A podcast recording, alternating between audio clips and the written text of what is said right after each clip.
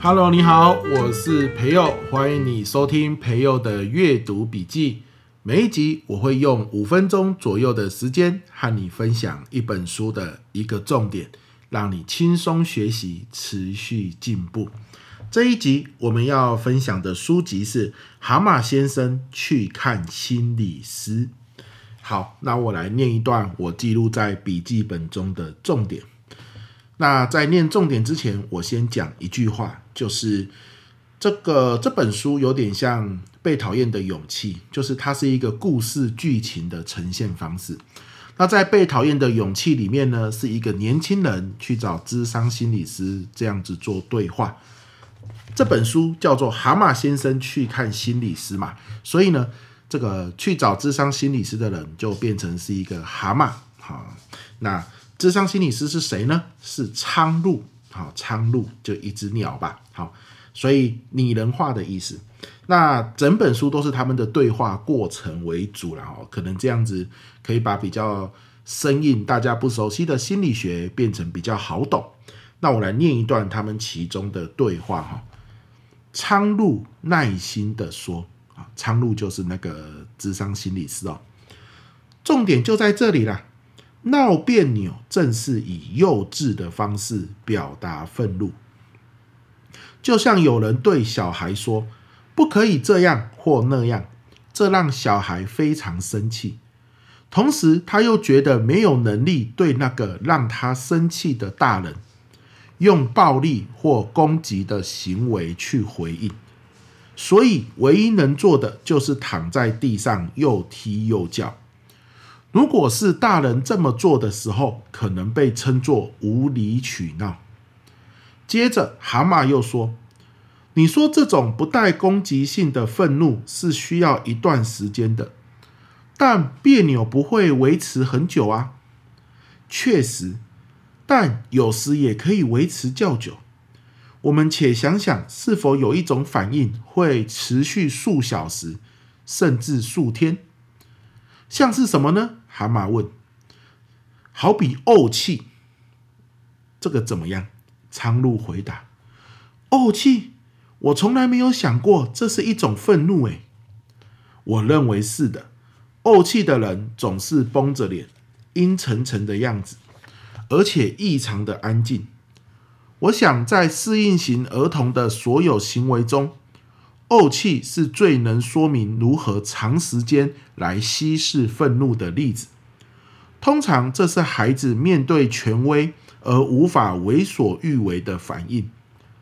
成人或许也会基于同样的原因，例如，当一个人在权力的斗争中落败，怄气基本上是输家面对强大的赢家的反应。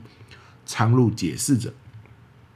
随后又继续说：“怄气正可达到我们刚刚所说的目的，可以透过很低的强度慢慢释放愤怒，以减轻愤怒的力道。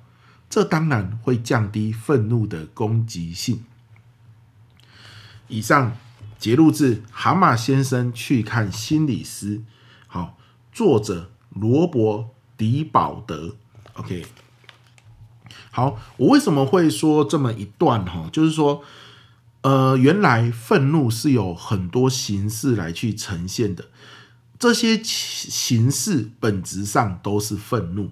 那书中呢有列了一个表哈，它从这个释放愤怒从最强烈到最微弱，好，大概有哪一些形式呢？哦，这些形式你都听过啊，我念给你听哈。从最强烈到最微弱，最强烈的就是叛逆。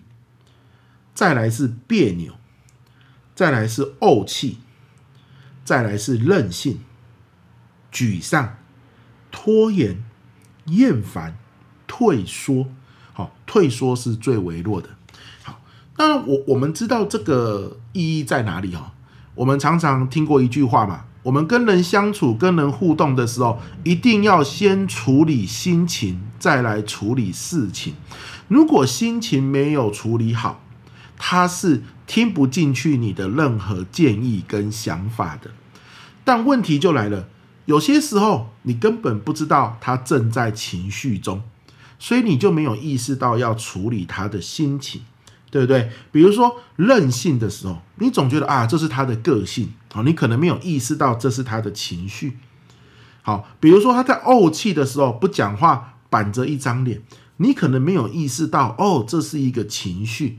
但今天这本书把叛逆啊、别扭啊、怄气、任性、沮丧、拖延、拖延呢，拖延原来也是一种情绪在里面，只是一种比较微弱的表达愤怒的方式。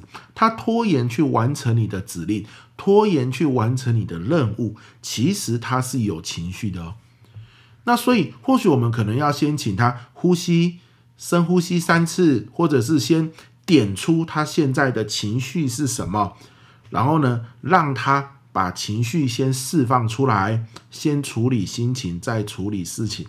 如果我们没有意识到他正在情绪中，我们直接处理事情，很有可能他根本听不进去，而他听不进去的样子，又惹怒了你，对不对？你叫他收东西，他继续在拖延，可是那个拖延可能是一种愤怒的展现。为什么愤怒？可能是之前发生的某件事。可是你看到的是，你叫他收，他一直拖延不要收，你一直在处理事情，没有意识到他是因为某个情绪才产生拖延这样子的反应出来，于是呢，可能就会造成更严重的吵架，或是更多的争执。哇，那个你的情绪也被挑动起来了哈。所以我觉得我念这一这一段最大的关键是要让各位意识到，哦，原来。展现愤怒、展现情绪的方式还有那么多种，而这些都要提醒我们，对方可能是我们的伴侣，可能是我们的同事，可能是我们的客户、主管，甚至我们的小孩，他正在释放情绪，或者说正在释放愤怒。